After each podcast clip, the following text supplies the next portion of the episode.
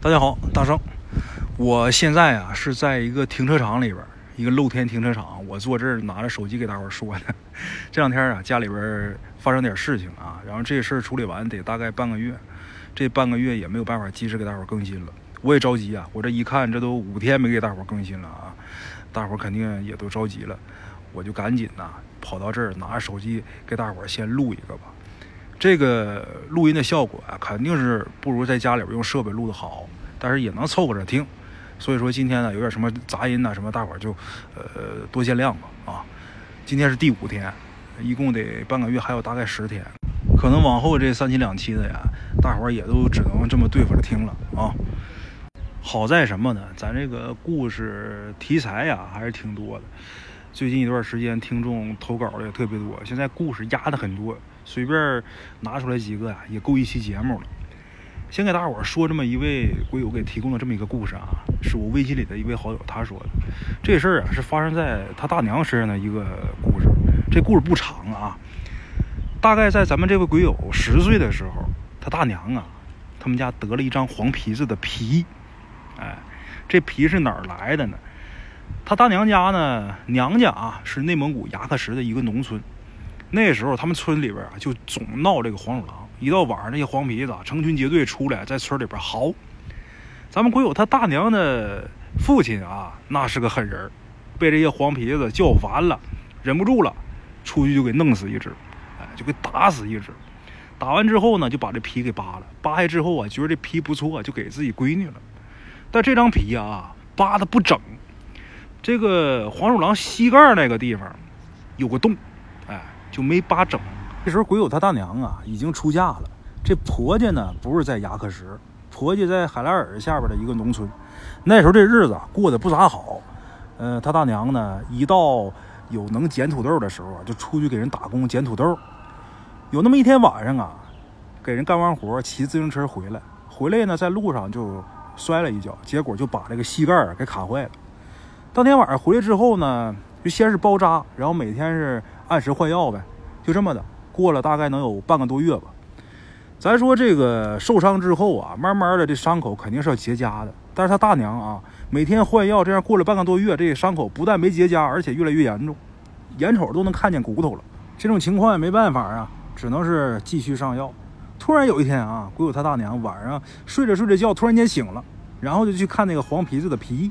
当时啊，他大娘也不知道咋想的，就给那个黄皮子那张皮那伤口啊上了点药，然后又念叨念叨。结果不到一个星期，他大娘这个腿啊就好了，后边也没怎么上药，这腿就痊愈了。哎，这就挺奇怪的。最后那张黄皮子的皮呀、也被鬼友他大爷呢给送人了。之后这张皮子再有什么事儿，那就不得而知了。哈、哈，这小故事啊挺有意思，虽然很短啊，但是贵在真实吧。接下来呀、再给大伙儿说一个这个故事啊，也非常好。这是一位来自呃贵州的这么一位听众给大伙儿投的稿啊，也是我微信里的一位好朋友。他说他是来自贵州农村的一个小山村里的女孩，她是九二年生人啊。她父亲在零五年的时候啊去世了，那时候呢咱们国友才刚六年级，还没毕业呢。咱先介绍一下他这位父亲啊，很老实的一个人，这一辈子啊勤勤恳恳，从来呢也没舍得给自己买过一件新衣裳。直到他父亲死的时候，他们这些子女给烧遗物的时候，发现啊他父亲连一件像样的衣服都没有，直到到死都没有一件像样的衣服。他父亲在没死之前呢，经历过两次比较灵异的事儿，什么呢？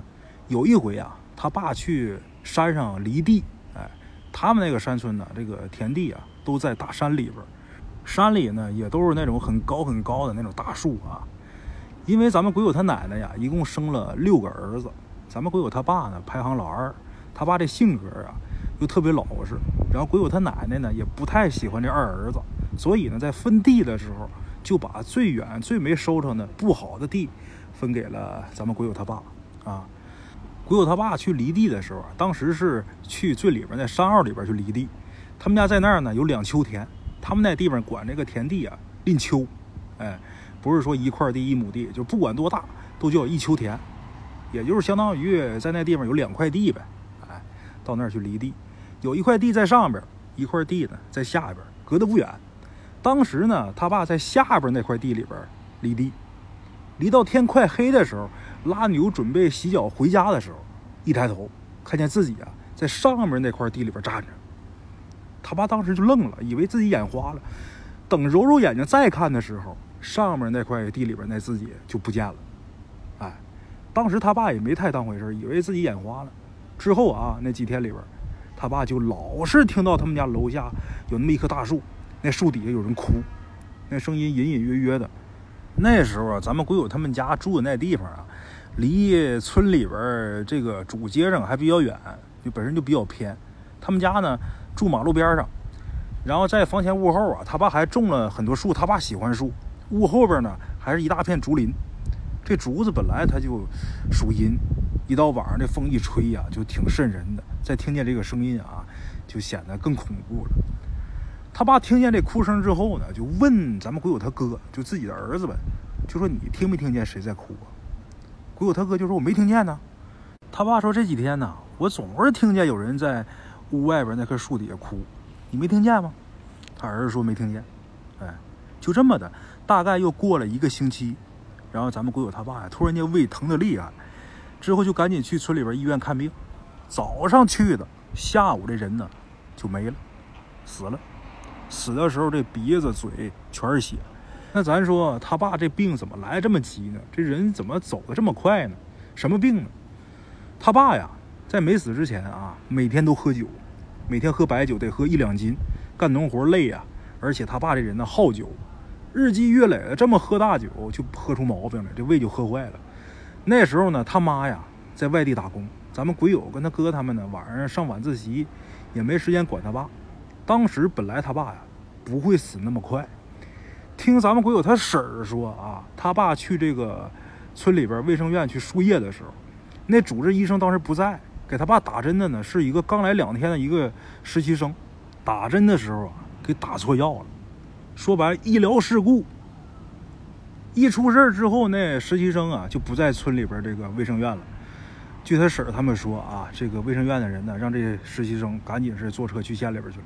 当时输液的瓶子什么全都找不见了，没办法。那时候鬼友他妈，呃，从外地回家最少得五天。贵州那地方山路特别不好走，大伙都知道。那时候交通也不方便，回家最少得五天。咱们鬼友跟他哥俩人啊，岁数又小，也不明白这里边的事儿。后来等咱们鬼友他妈回来之后啊，给他爸料理后事嘛。医院这些事儿都是他爸死了以后，他妈回来料理后事的时候，他婶儿才跟他们说的。哎，咱们鬼友他爸死了以后呢，他妈得出去打工挣钱，供咱们鬼友跟他哥哥两个人读书啊。所以呢，咱们鬼友和他哥就跟着他大爷一起住。他们叫大伯，哎，他大爷家呢离他们家呀不远，也就五十米吧。他大爷家，呃，也是住山沟里边。咱们鬼友家呢属于在沟外边，就差五十米啊，一个沟里一个沟外。他爸大概死了一年多的时候，那年七月十四鬼节，他们那地方过鬼节是七月十三、七月十四和七月十五三天，啊，一般都过七月十四那天。那天下午咱们鬼友放学回来，然后鬼友他大娘。就让他拿着煮好的饭菜啊，都已经装好这些贡品贡菜，让他拿着回家去祭他爸。哎，他们那边管这叫浪，让他带着这些东西去给他爸上供去。哎，他爸死了以后啊，家里没人住，所以呢，他们家特别空。他们那个时候啊，像他们村子里边啊，那个年代几乎没有几个砖房，都是木头房子。这木头房子隔音效果就不好。那天呢，他回到家之后拿钥匙开门，然后拿着饭菜进堂屋。进去之后呢，开始摆饭菜、烧香。过了一会儿，正准备到这个门外边去烧纸的时候，他们家神榜后面那个楼梯呀，就传出有人下楼的那个声音。那个时候，呃，因为农村嘛，农村干农活，晚饭吃的比较晚。他去的时候，这时候天就要黑了。等他摆完这些个供菜供饭烧完香，这时候天就已经黑了。他们那地方那房子都会在这个神榜后面弄个楼梯，方便上楼嘛。这个木头房子一般都是两三层，然后弄个门儿。当时啊，咱们鬼友第一反应以为是有人，他不是已经出来在外边烧纸吗？听见楼梯响，他就去开门去看怎么回事。等他一开门呢，这声音就没有了，瞬间戛然而止。他就以为是他大爷大娘家里边的大公鸡，他就没理啊，然后关门准备接着烧纸。结果这门一关，那下楼那声音呢又来了。这回啊，咱们鬼友赶紧又去开门。这门一开，这声音马上又消失了。这时候咱们鬼友心里边有点害怕了，但是那时候他觉得啊，我老爸死那么长时间了，他应该不会回来了，所以他才敢去开的第二次门。然后这回把门一关上，那声音又来了。他听了得有十几秒，这回没着急开门啊，是趴门缝听，听得有十几秒。听清楚之后啊，用他自己的话来说，那就跟秃了缰的野马似的，赶紧逃命，一边跑一边喊他大娘说：“有鬼！”怎么回事呢？因为他第三次啊，在那儿仔细听这个声音的时候，他听出来，确定是他爸回来了。因为他爸在他还小的时候啊，为了砍木头挣钱，有一次呢去扛木头的时候，因为下雨路滑，就摔瘸了一条腿，所以这瘸腿走路的那个脚步声。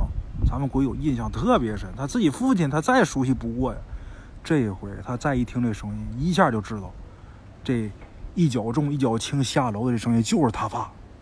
而且那个楼梯啊并不长，但是他爸下楼梯的那脚步声，就一直在下，感觉一直走不到头似的。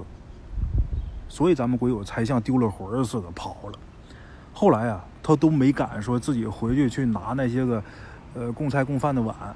都是他大娘去拿回来的。他大娘去的时候就什么动静都没有。哎，他爸死了以后不长时间，然后他爸的妹妹就是咱们鬼友的姑姑呗，去看香。